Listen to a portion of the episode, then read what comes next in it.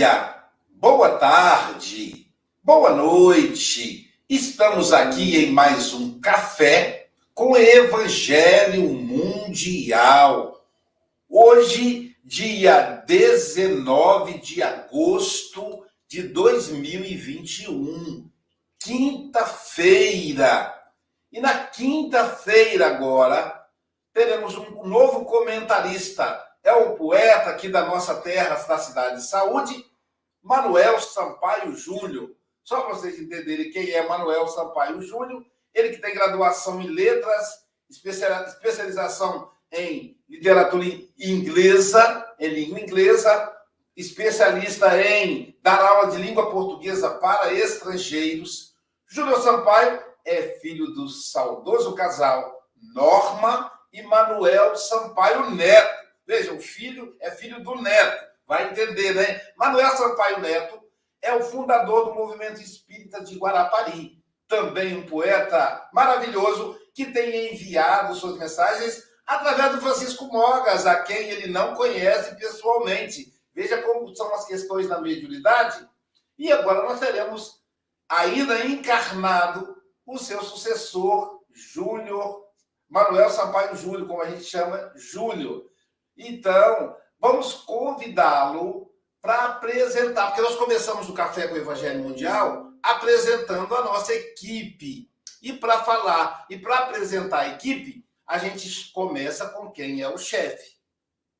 Começamos pelo coordenador geral do Café com o Evangelho Mundial, Jesus. E aí, para começar com Jesus, nós vamos pedir ao Manuel Sampaio Júnior, que faça uma oração nos apresentando esse grande amigo, esse amigo amoroso que nos conduz. Com você, Júnior.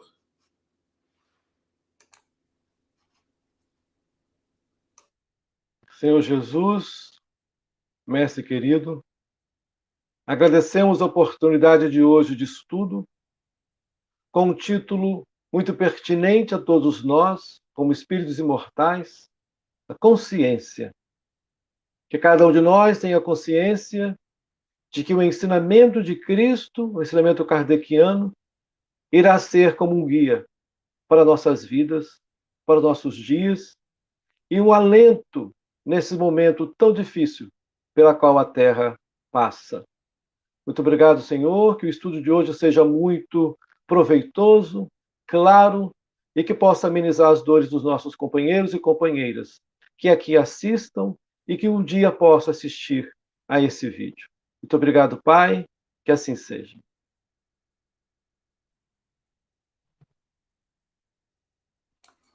Enquanto estabelecemos o contato com o nosso palestrante, Luiz Humberto Dutra, o Mogas vai ficar ali falando alguma coisa aí, acho que já está conseguindo aí estabelecer alguma coisa, está fazendo o teste com o plano B, já que o plano A não deu certo.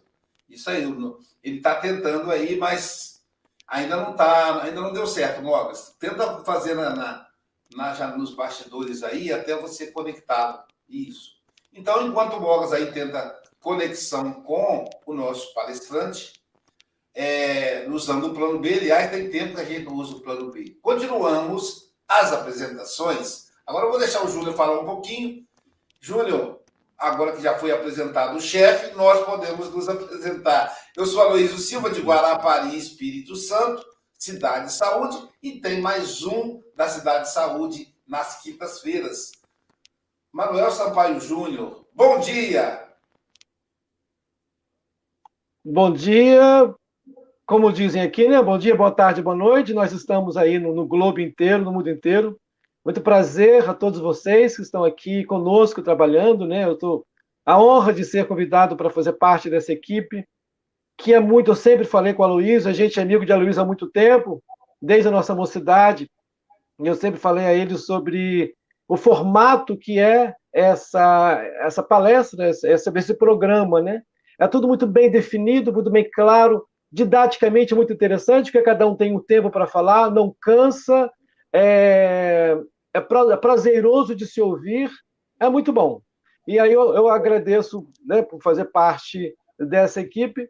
Eu moro em Vitória, hoje especialmente estou em Guarapari, também perto de Aloísio. Então, a gente desculpa aí a nossa. A gente improvisou um pouquinho aqui a internet, mas semana que vem a gente está assim, mais, com mais aparelho para poder conversar. Mas, enfim, eu agradeço a todos aí e que a gente possa presenciar aí, né? Tá com todo mundo aí junto. Um abraço.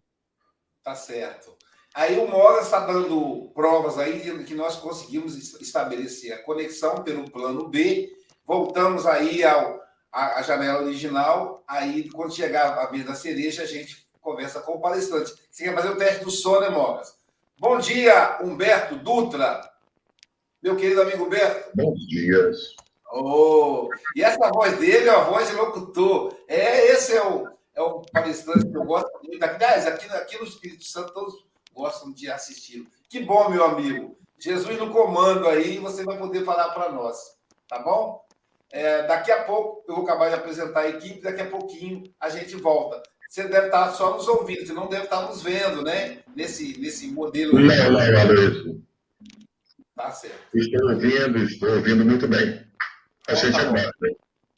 Então tá bom, meu amigo. Voltamos então daqui a pouco com o nosso palestrante, que já está presente, é, para começar aí a, a, palestra. Queremos dizer aí que a Rosa Maria, lá do Panamá, estará conosco sempre aos sábados, né? Nossa representante hispânica do Café com Evangelho Mundial. Ela é a mulher que acorda cedo, como diz o Chico, então ela já está aí acompanhando. Na verdade, ela é de todos os dias. Ela faz o um comentário no sábado. Gente, no Panamá agora são, são seis horas da manhã. Ela acordou às quatro da manhã.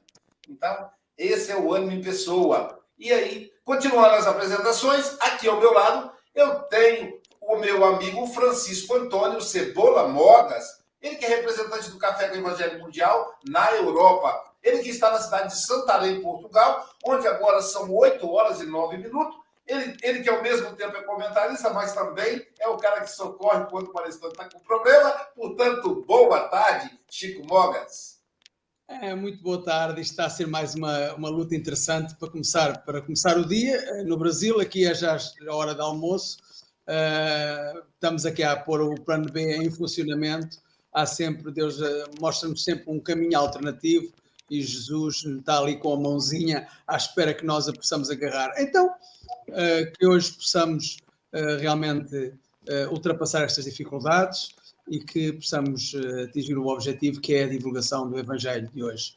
Então, até já, um bem-aja a todos. Bem-aja, meu amigo. E ao lado do Chico Boga, nós temos um membro do sexteto. Então, hoje é só quinteto. Dos três anjos, um que está na tela é a Angélica Tiego. Gente, a Angélica tem sido um anjo mesmo. Vocês imaginem a doideira que foi despachar mais de 50 caixas de pomada.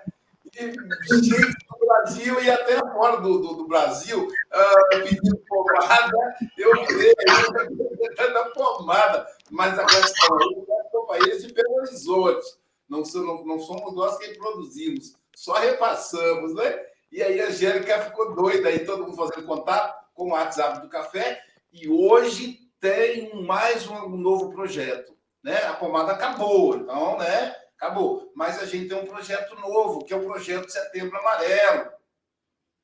Graças a todos vocês sabem que, uh, quer dizer, nem todos sabem, né? Mas para quem não sabe, o Francisco Moga sabe, sabe que o que sustenta as minhas viagens para o Brasil e para o exterior são os meus livros. São 22, 23, na verdade. São os meus livros. E o meu livro mais vendido é o livro Terapêutica do Perdão. São mais de 200 mil exemplares vendidos em cinco edições diferentes, traduzido em seis línguas. Então, com a pandemia, eu parei de viajar. Então os livros pararam de circular, porque eu ia e levava os livros, as pessoas compravam o livro e ajudava a Casa Espírita a custear as minhas passagens, hospedagem, comida. Se bem que hospedagem e comida, quem, quem patrocinava, por exemplo, Portugal, era o Chico e o seu José Modas. Então, com a pandemia, isso não foi mais possível. Eu viajo pelas ondas da internet, onde não é mais necessário é, custos financeiros maiores. E os livros ficaram acumulados. Então, Então, estamos com o projeto Setembro Amarelo, que começa agora, para dar tempo de chegar até setembro, que é o seguinte: o livro terapêutica do perdão será distribuído gratuitamente.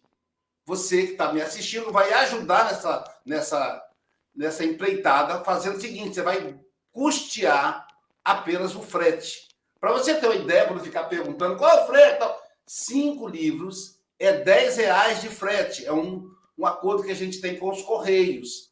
Então, cinco livros, 10 reais de frete. Mas, então você vai pagar 10 reais por cinco livros. Cada livro custa 48 reais. Se você acessar aí, aí as editoras pelo Google.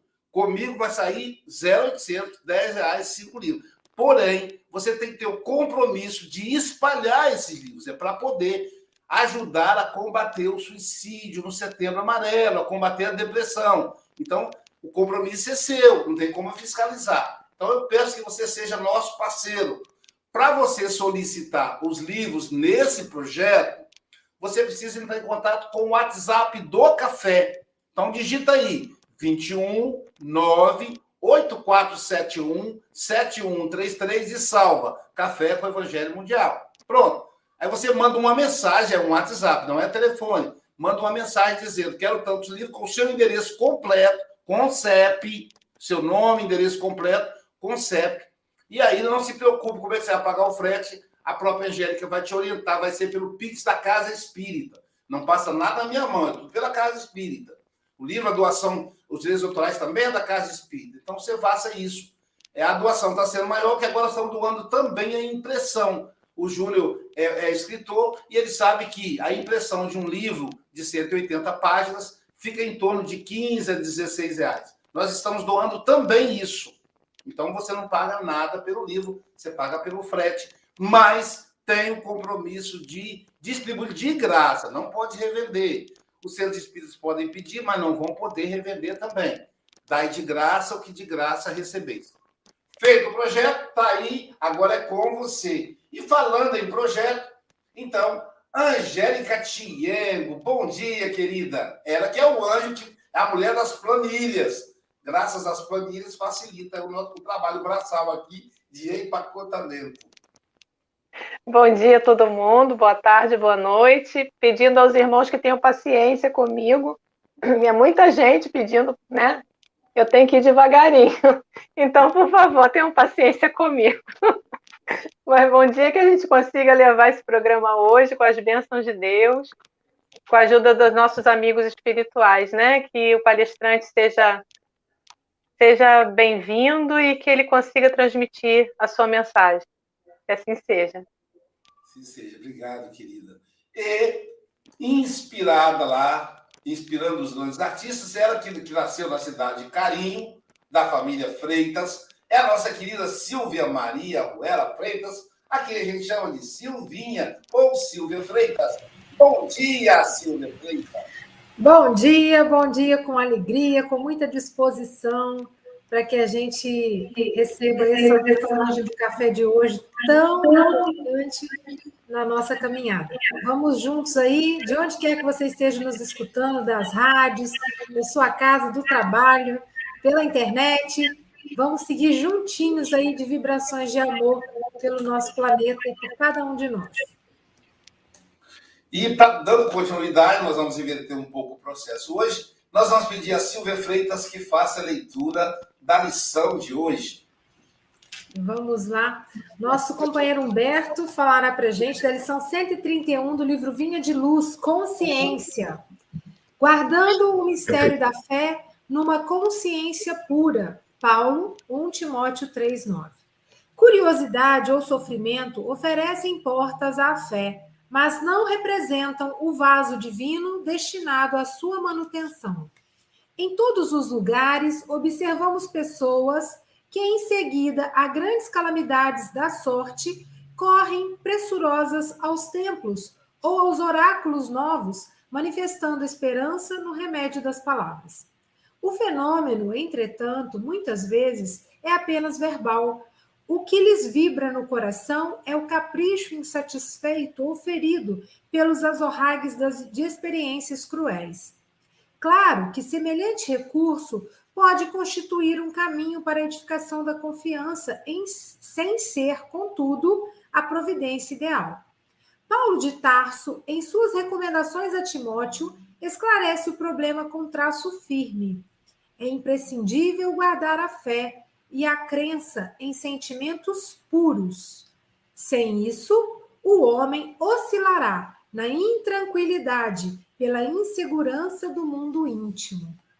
A consciência obscura ou tisnada inclina-se invariavelmente para as retificações dolorosas, em cujo serviço podem nascer novos débitos, quando a criatura se caracteriza pela vontade frágil e enfermiça.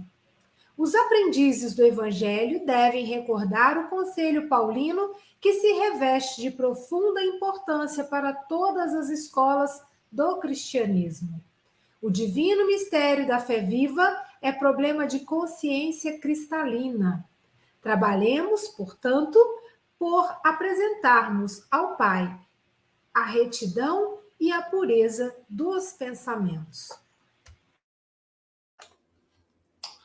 Pensamentos representam tudo, né? A gente é a veste do espírito, são os pensamentos. É, querido amigo Humberto, são. Ah, não, antes disso, deixa eu apresentar. Luiz Humberto Dutra, trabalhador espírita de, do Espírito Santo há muitos anos. Mas o Luiz Humberto Dutra tem uma coisa que eu admiro muito. Houve um momento em que haviam duas casas espíritas aqui em Vila Velha, nossa cidade vizinha.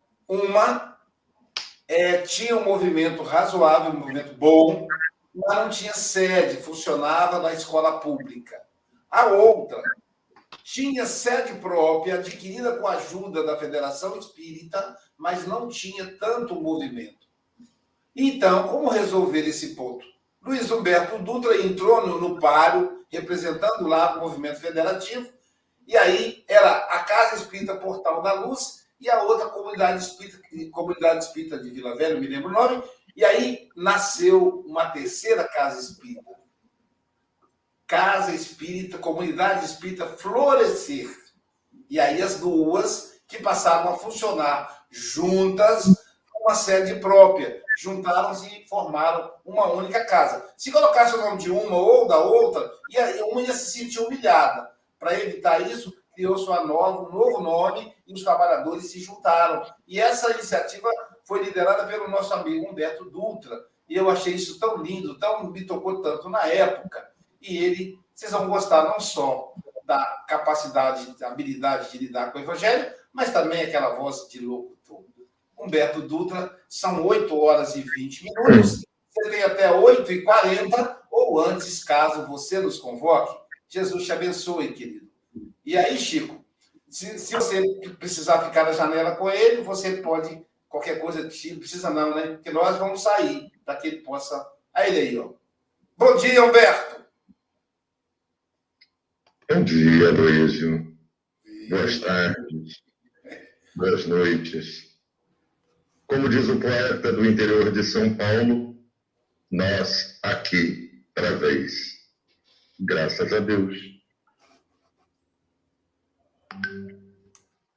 Companheiros de jornada, alguns dias, algumas semanas atrás, meses, a Luísa entrou em contato conosco para que nós pudéssemos estar aqui nesta manhã, bonita manhã aqui em Vila Velha, estado do Espírito Santo, para conversarmos sobre o nosso ponto de vista, consciência, baseado no livro é, é Fonte Viva, é, para conversarmos um pouco sobre esta leitura, esta interpretação.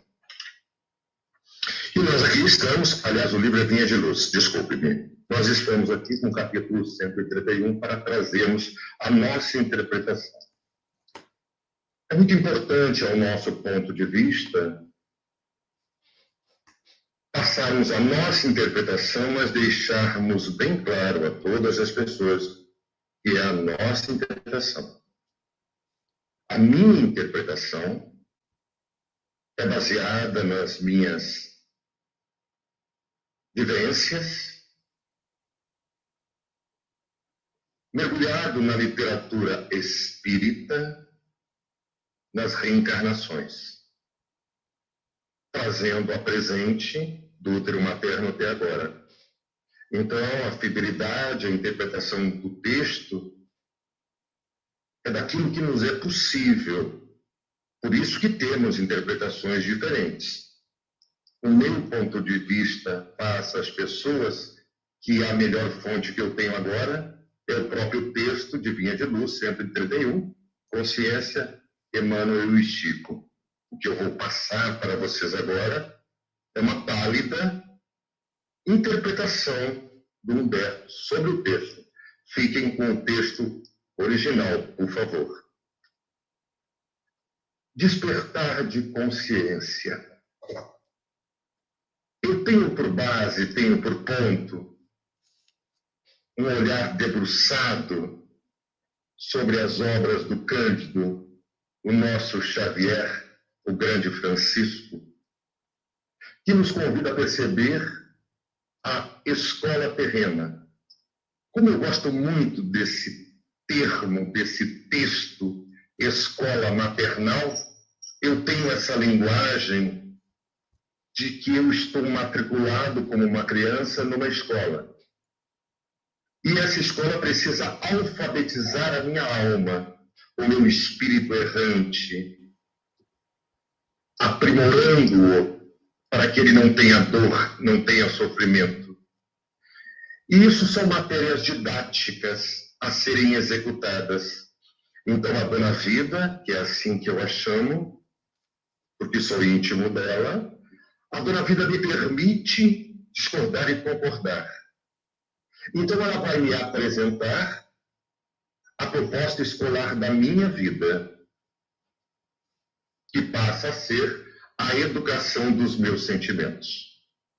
Nesse processo da educação dos meus sentimentos, nesse estudo que eu vou me debruçando, é preciso que eu desperte a minha consciência me libertando do pulsar dos dragões da alma, do inconsciente, do adormecido.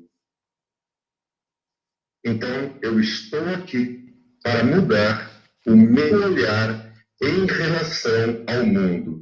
E o material que eu vou fragmentar e utilizar nesta mudança proposta é o material que eu tenho denso a matéria, é instrumento de qualificação do meu espírito, mas por desejos adquiridos através dos séculos milênios, eu passei a querer os aplausos da vida densa da matéria. Então é muito difícil me desvencilhar dos desejos densos, tanto aqueles objetos e tanto aqueles outros que eu, por necessidade ainda, na imaturidade psicológica e espiritual, me prendo. As pessoas que eu vou coisificando como se fossem objetos. O meu filho, a minha irmã, a minha namorada, o meu marido, etc, etc, etc. É difícil ainda para mim, nesse momento existencial, utilizar na minha caminhada um nós. Então eu procuro utilizar esse nós quando falo, quando textualizo. Assim sendo, eu vou fixando isso em mim. E ao fixar isso em mim, eu me deparo com um lento despertar de consciência, um processo de amadurecimento. Mergulho na literatura espírita, olho o livro dos Espíritos traduzindo o Evangelho do Cristo, e pergunto a ele: por favor, me diga como eu faço para ser feliz? Eu ainda não percebi a minha imaturidade existencial e ser feliz é um processo de construção. Eu quero crer que é de doação, que o Criador vai olhar para mim e vai dizer: te faço feliz. Continuo dizendo que estou na infantilidade. A literatura espírita, o livro dos espíritas citado, me traz o roteiro da felicidade. Humberto, um dos primeiros pontos para a tua felicidade é que você providencia a sua vida material. Você precisa se sustentar, estudar, trabalhar, participar, viver, interagir com as pessoas, o ser gregário que você é.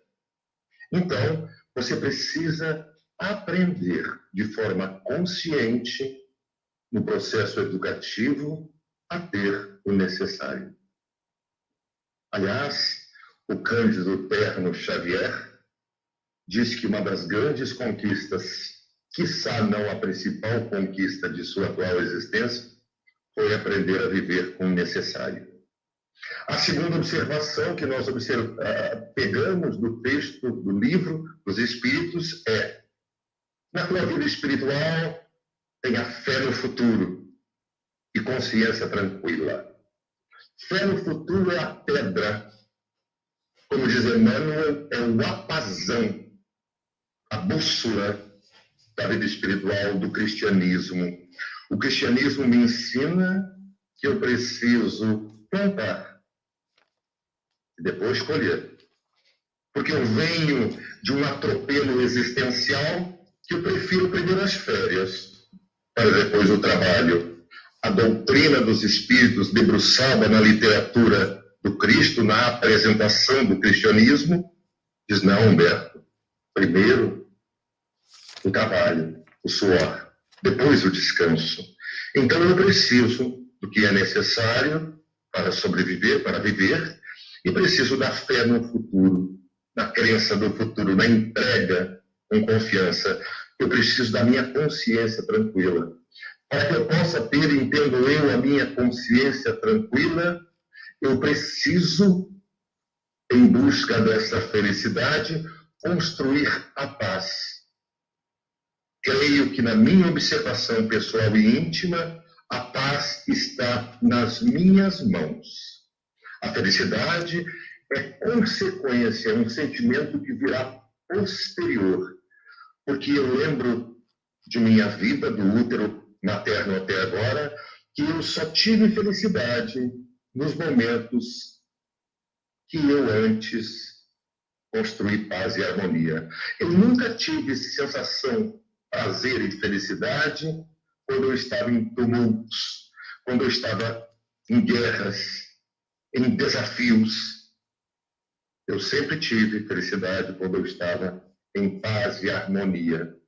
Me atrevo a pensar que o significado da vida passa a ser estar em harmonia ou desarmonia, que o bem e o mal, o certo e o errado, são apenas setas do caminho. Se eu estou em harmonia, eu estou com meu Pai. Se eu estou em desarmonia, eu estou distante do meu Pai. Distante do meu Pai, eu sofro. Eu sinto a sua ausência, porque estou fora do ciclo do seu amor, porque eu me afastei. Recomendo uma interpretação assim, semelhante, de acordo com as nossas possibilidades, da parábola, das parábolas, da parábola do Evangelho, da parábola do Espiritismo, no meu entender, que é o filho pródigo. Baseado nisso, eu preciso construir a minha paz mas como construir a minha paz se eu não tenho um educador à altura que conheça a minha vida, conheça os meus erros, os meus medos, a minha fuga, enfim, a minha desarmonia e o meu, meu desequilíbrio. Então eu preciso de alguém que chame a atenção da minha consciência. Eu quero acreditar então que eu tenho que ser um gestor de um novo ser, um gestor de um novo Humberto, plenamente confiável, que vai dizer para o velho Humberto: isso sim, isso não. Eu vou ter como referência o que eu escolhi nesse momento, que é a doutrina dos espíritos. Baseado nisso, eu vou usar essa dualidade. Essa dualidade é a minha fisiologia, essa dualidade é a minha conjuntura espiritual com o meu perispírito, o meu espírito, como quero entender os meus corpos espirituais. E assim passarei a ter um, uma vivência íntima com esse feto íntimo em minha alma e meu corpo, traduzindo o que é necessário, o que é útil, o que é harmonia e o que é desarmonia. Nessa conversa preferencialmente silenciosa, se não vão me chamar de esquizofrênico, nessa conversa, nesse diálogo, nesse monólogo íntimo interior, eu passarei a me ouvir e passarei a ter o meu despertar de consciência. Humberto, você está se afastando do Criador. Humberto, volte a se afastar do Criador. Como eu me respeito, eu me ouço. E ao me ouvir, eu começo a criar, ou como quer o poeta, criar em mim a fixação mental da harmonia. E assim sendo, com o despertar de consciência, eu passo a ter nessa escola de vida uma coisa que eu quero observar e pontuar muito, que é o arrependimento. Eu tenho uma leitura, uma interpretação que a culpa oxida, enferruja, é paralisante. Levanta, anda, não peques mais, nos ensina o Rabone. Então eu penso que no meu despertar de consciência, eu não posso parar, eu não posso ter culpa, eu não posso oxidar. Eu preciso me arrepender. Pois num processo de arrependimento, ao despertar da consciência, no processo de arrependimento, no meu ponto de vista, eu chamo a atenção, meu feto, meu íntimo espiritual, da minha fisiologia. Eu trago do meu inconsciente para o meu consciente. Humberto, você está em desarmonia. Volte ao Criador. Busque o roteiro e as setas apontadas pelo Cristo. Eu acho que esse exercício, eu penso que esse exercício de consciência é eterno. Eu não sei quando termina, mas eu penso que ele começa. Ele tem um início, e o início é nesse despertar. Eu não quero mais a dor. O processo não é querer mais a dor. A dor é educativa, eu sinto muito. Não estou na vitimização. A dor me pertence, como pertence a cada um de nós nessa escola. A dor é o desconhecer, a dor é não saber vivenciar, não saber experienciar. A dor é semelhante de todos, mas o sofrimento, entendo eu, é pessoal. A minha dor pode ser igual à sua, mas o meu sofrimento é de acordo com as minhas possibilidades. Eu vou sofrer o que é necessário, não mais do que isso. Volto agora à leitura, à interpretação da oxidação, da culpa e do arrependimento. No arrependimento, eu determino o sofrer. Eu me arrependi. Eu vou reparar. E prometo, juro, mesmo não sendo católico, com todo respeito, que ali eu não erro mais. Eu vou mudar. Eu posso errar com você em outro ponto, mas ali eu não quero mais. Ali eu me arrependi. Ali eu me construí. Ali eu despertei a minha consciência. Ali eu cristalizei Cristo. Fico pensando, volto a repetir, o tempo avança, que despertar de consciência é uma construção, como a felicidade. Só que a felicidade eu recebo depois de ter conquistado a paz. Eu preciso despertar em mim, nesse ponto de vista, a minha harmonia e a minha aproximação, a minha volta ao Pai. Porque quando eu estou denso, eu como com os porcos. Quando eu volto para casa, eu volto ao meu Criador, que um dia me entregou numa condição para que eu pudesse evoluir e crescer. Que brilhe a vossa luz, nos de Jesus. Nosso tempo está limitado, estamos quase no encerramento, mas tem uma lenda que eu ouvi algum tempo atrás, que de uma, uma certa forma pontua a consciência. Fala a lenda que lá em 1700 e um pouquinho, que eu não sei o que significa, tem um monte. Lá naquele monte tem um mosteiro.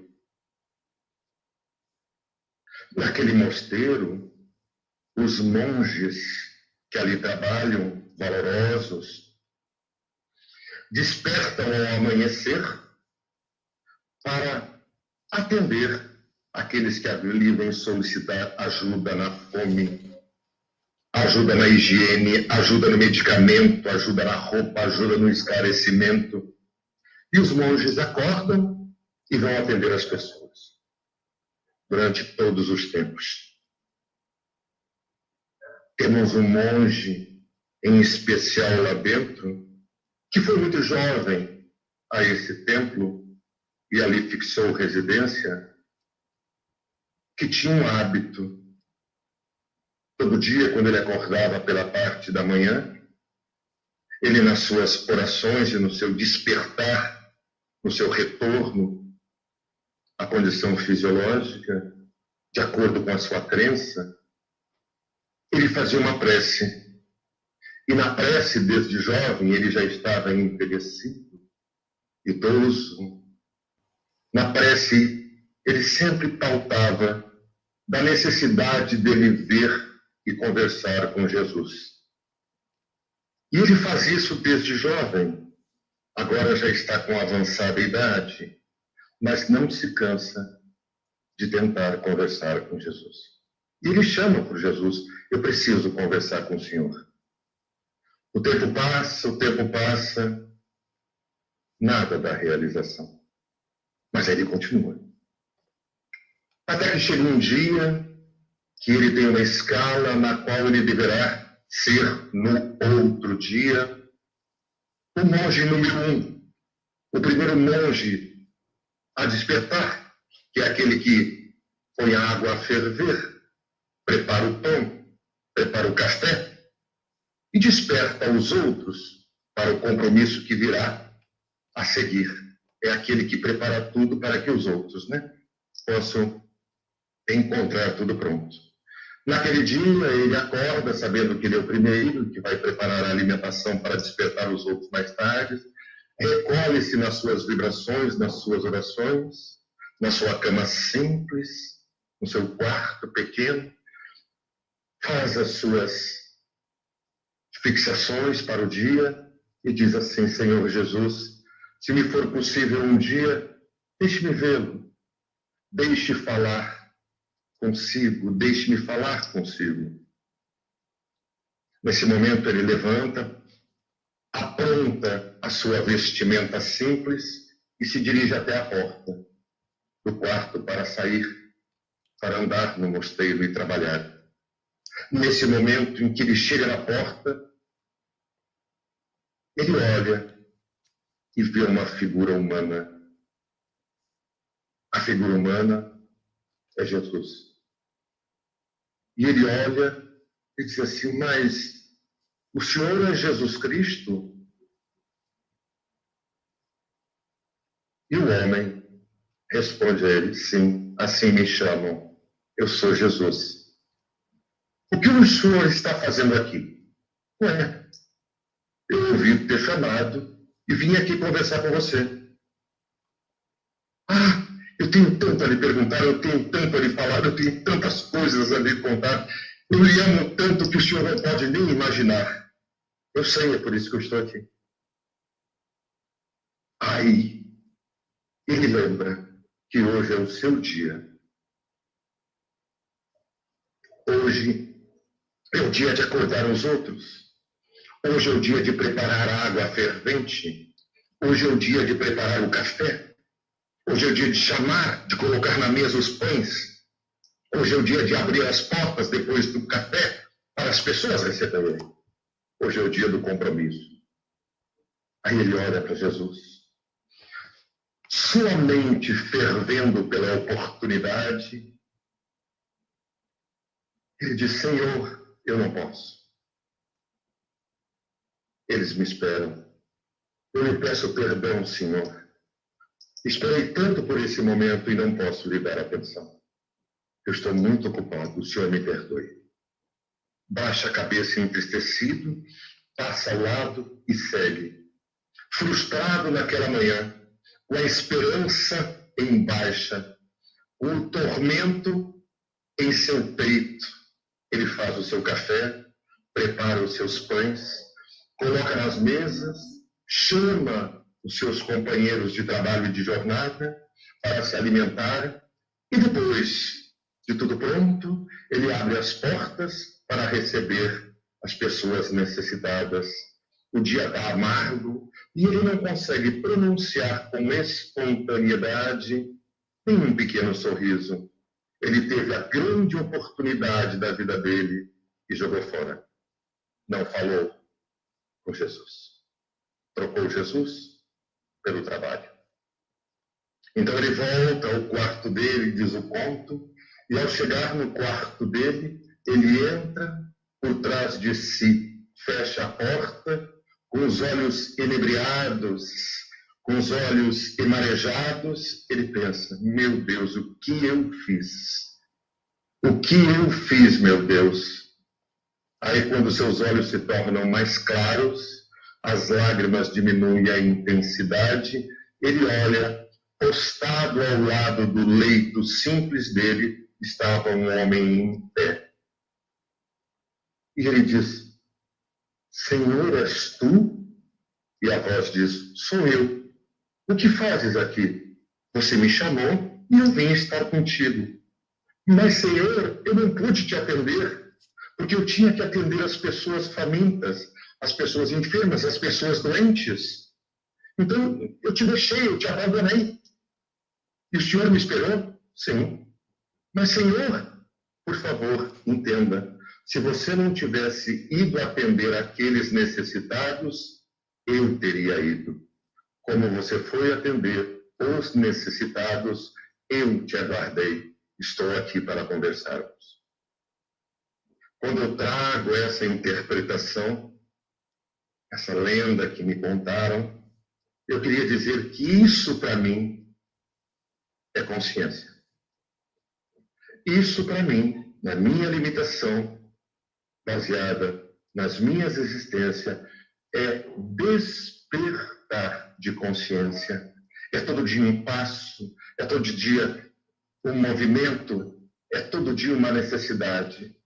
Despertar de consciência é um estado de prece, é eu permanecer, é eu experienciar a minha aproximação com meu Pai.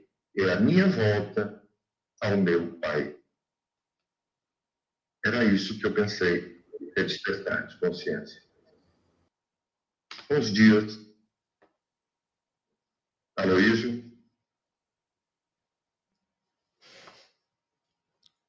Prontinho, meu amigo. Obrigado, Beto. Obrigado aí. Consegue entrar? Muito bom, né? Muito bom.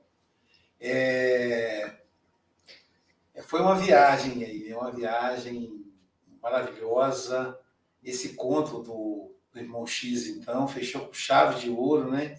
Nos coloca aí a importância do trabalho, que nós encontramos Jesus é no trabalho. Né? E agora eu vou convidar então a nossa, o nosso Francisco Mogas para fazer suas considerações e vou deixar o Humberto só escutando isso já ia fazer isso. Pronto, com você, Mogas. Ok, pronto. Uh, é sempre um prazer ouvir o Humberto. Uh, faz aqui uma série de reflexões extraordinárias que nos dá a pensar, não é? Uh, Diz-nos aqui que o exercício da consciência é eterno. É, nós não nos conseguimos libertar. no livro dos Espíritos, a pergunta é: onde, onde está Deus? Está na, na nossa consciência. Ora, se Deus está na nossa consciência, então se nós não nos conseguimos libertar da nossa consciência, não nos libertamos nunca de Deus. Isto é um pouco lógica científica, mas é um, é um bocado assim. É, é assim que eu vejo as coisas realmente, uh, e ele diz com, com, com muito saber realmente que a consciência, uh, digamos, o exercício da consciência é eterno. Uh, pois é, é eterno, está sempre dentro de nós. Deus está sempre dentro de nós. Nós somos uma partícula divina uh, e a consciência realmente é um exercício que está sempre uh, em funcionamento, sempre em atividade. Uh, e para terminar, vou aqui, como é habitual, ler aqui estas duas quadrazinhas. A lei de Deus, onde está escrita? É na consciência? Eis a resposta. No nosso âmago, ela está inscrita. Segue, pois, Jesus e a sua proposta. Humberto diz que é preciso alfabetizar a nossa alma, olhar o mundo com um sorriso, construir em nós a paz e a calma. É isso. E basicamente é isso que eu tinha para vos dizer. Humberto, muito obrigado. Uh, eu não digo volta sempre porque já sei qual é a próxima data que irá estar aqui connosco, se Deus quiser. Passa a palavra para o Luísio. Tá certo. Angélica Tiengo, suas considerações. E olha, deu certo, viu? A, a bateria conseguiu aguentar aí. Você está aí ainda. É a ajuda do, dos amigos, né? Porque. Ai, mas eu gostei muito de ouvir o Luiz Humberto. É, ele tem uma voz suave, assim, uma voz forte, né? Mas ao mesmo tempo é bom de ouvir, né? É, e eu gostei muito quando ele falou, né, de, que o ser feliz é um processo de construção. É verdade, a gente tem que aprender a pontuar a nossa vida, sabe? E culturalmente a gente tem muito hábito de procurar Deus, a igreja, templo, só quando você está com o coração apertado na dificuldade. A gente tem que aprender a sempre estar com a nossa bateria carregada, estando em contato com Deus e Jesus o tempo todo, porque quando vier o sofrimento, quando vier a apreensão, você não precisa sair correndo, você já está ali, Deus, Jesus está do seu lado, Deus está em união, entendeu? É, a consciência é isso, gente, é você enxergar onde você está, com quem você está, e não ficar perdendo tempo é, é, pensando com coisas materiais e pedindo só o que você acha que é o melhor para você, sabe? Então a consciência para mim é isso. Eu gostei muito da fala do Luiz, que ele me emocionou muito. Parabéns, volte sempre. Obrigada, gente. Obrigado, Angélica. Dando sequência aí na, na, na voz feminina, Silvia Freitas. É, o Humberto, ele realmente ele tem uma voz que é um, um, parece um veludo, né? Envolve, aquece. E ele é fantástico, né? Ele faz uma viagem realmente, dá vontade de ouvi-lo de olho fechado. E ele começa falando, né? Como que às vezes os aplausos da vida podem entorpecer a nossa consciência, deixar a gente às vezes achando que é né, uma determinada coisa e esquecer do essencial, né?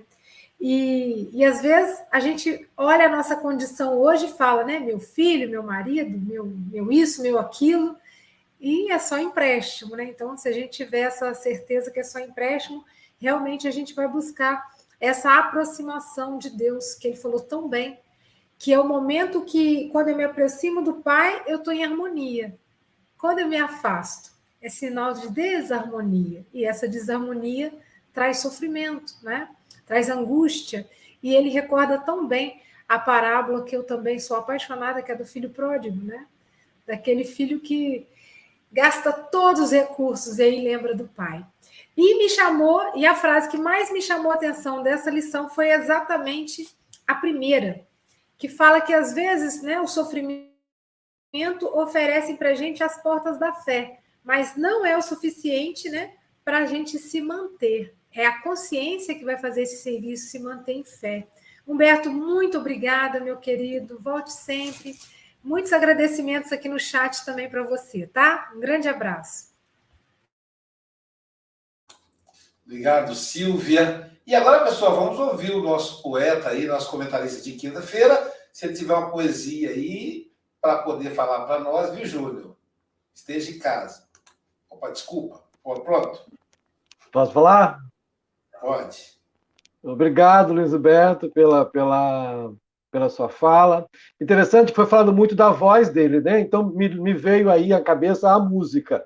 Como é que, que a melodia, vem a melodia e a letra. Se a melodia não agradar, às vezes a letra a gente não presta atenção. Então, como é que a impostação de voz, uma voz interessante, faz com que a gente preste mais atenção na letra, na mensagem. E, quando, e é, sobre a mensagem, quando a, a mensagem na qual foi, foi, foi baseado o texto foi guardando o mistério da fé numa consciência pura, que foi retirado de Paulo uma carta a Timóteo. Timóteo estava em Éfeso, Paulo estava na Macedônia. Timóteo era um garoto muito novo. Então, por conta de ser muito novo, as pessoas não que, que frequentavam a igreja em Éfeso não assim não, que não cria muito, não acreditava muito nele. E aí Paulo, o que que fez? Paulo escreveu uma carta para ele para falar, para organizar, ele entender como funciona o andamento de uma igreja, o que, que ele deve fazer, como ele deve ser. Então ele cita um monte de coisa, ó, não sabe governar sua casa, não beba vinho, muito vinho, não, não seja espancador, seja moderado, não seja cobiçoso.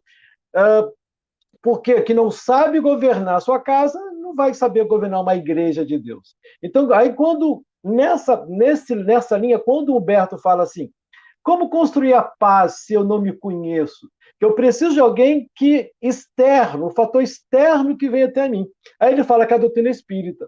E muitas das vezes nós, de fato, precisamos de algo externo para dar uma mexidinha na gente, no interno, para que a gente desperte essa consciência e siga o caminho da felicidade, siga o caminho da, do encontro com, com a nossa consciência maior e nesse encontro com Jesus que foi falado aí também. E aí me lembrou também de Gandhi, quando, quando Gandhi fala: não existe o caminho para a felicidade, a felicidade é o, é o caminho. Estarmos aí uh, à procura da felicidade, mas sabendo que ela está dentro de nós e vai nos impulsionar para a felicidade maior, para o caminho maior, para a luz maior e para a beleza maior, que é uh, a presença, o caminho de Deus. Como eu sabia que o Aloysio ia falar alguma coisa aí depois, depois eu já preparei. Lembra, me fez, o texto me fez lembrar, lá no, no, no, no capítulo sétimo, Bem-aventurados pobres de espíritos, que o Adolfo, bispo de Angel, traz a mensagem sobre a humildade sobre orgulho e humildade. E que ele fala que algo que até hoje, né, ou seja, ele vem encorajar a seguir o bom caminho. Ele começa assim: olha, vem aqui encorajar vocês, irmãos, a seguir o bom caminho. Que tem, tem tudo a ver com o que o Humberto, Luiz Humberto falou aí. E fala sobre orgulho e humildade. O ensaio, o treinamento para a humildade, para que nós possamos seguir o caminho do bem. E aí eu vou falar um texto sobre humildade.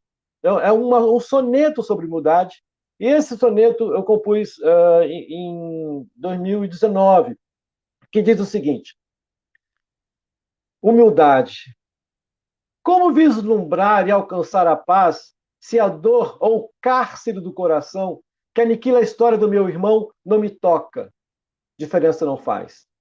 Como sentir-me de fato capaz de varrer a soberba e só então revelar a arrogância, a aberração que devora o corpo? que putrefaz. Ó oh, humildade que fascina a alma, que liberta, que elimina o furor. Dê-me resignação, luz e calma. Burile-me, mesmo que eu sinta dor. Faça-me chegar que toda viva alma é digna de luz, de paz e de amor. Essa é a nossa contribuição de hoje.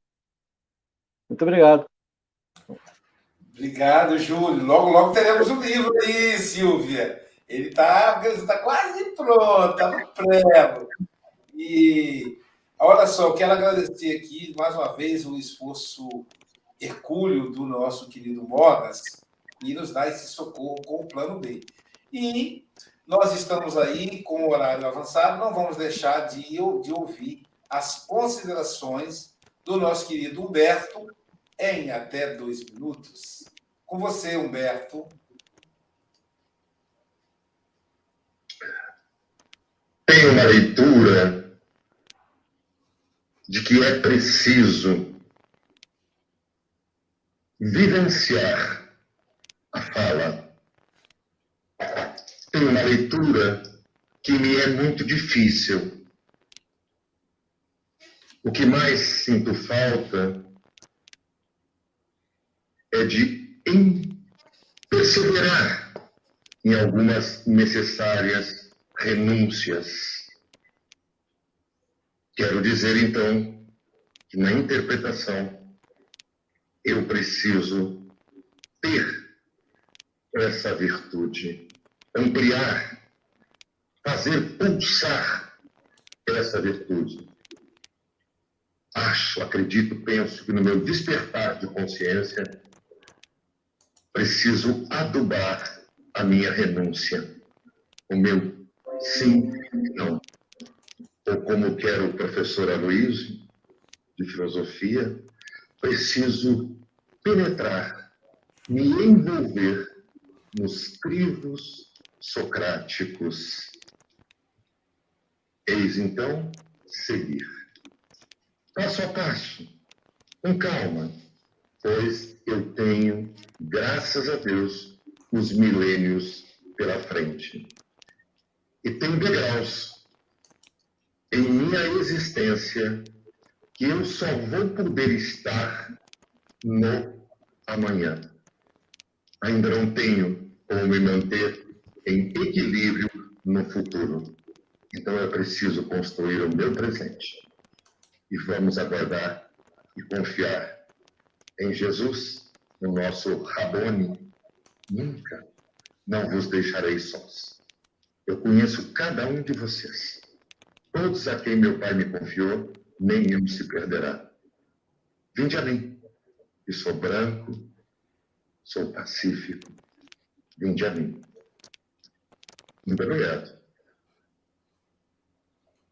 Obrigado aí, querido amigo. Obrigado, Humberto. Obrigado aí, querido amigo, pela, por estar conosco nesse momento tão especial, por dividirmos aí esse Evangelho de Jesus aí na, na sua casa. Você está conosco, nós estamos na sua casa, tomando café com você. O Humberto abre o Evangelho. Francisco Mogas, Angélica, Silvia, eu, o Júlio Sampaio, comentamos. E o Júlio Sampaio, então, lê esse soneto maravilhoso aí, que ele compôs especialmente para você. Então, nós estamos na sua casa, como estivemos no início, a gente falava que a gente estava na cozinha da Silvia. É isso o Café com o Evangelho. E esse essa energia do café com o evangelho, ela permanece, gente. Ela não acontece durante uma hora. Todos os trabalhadores do café que estão aqui na janela, que estão nos bastidores, eles trabalham o dia inteiro. Isso se reverbera. Reunião mediúnica, reunião de tratamento espiritual, palestra, isso se reverbera.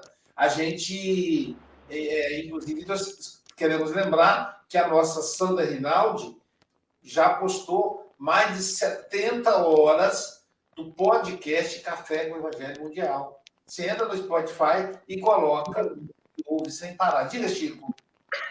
É, eu, eu, hoje tive, eh, hoje não, ontem tive a experiência de no meu carro, como tenho Spotify, de assistir ao Café com o Evangelho no Spotify. Interessantíssimo.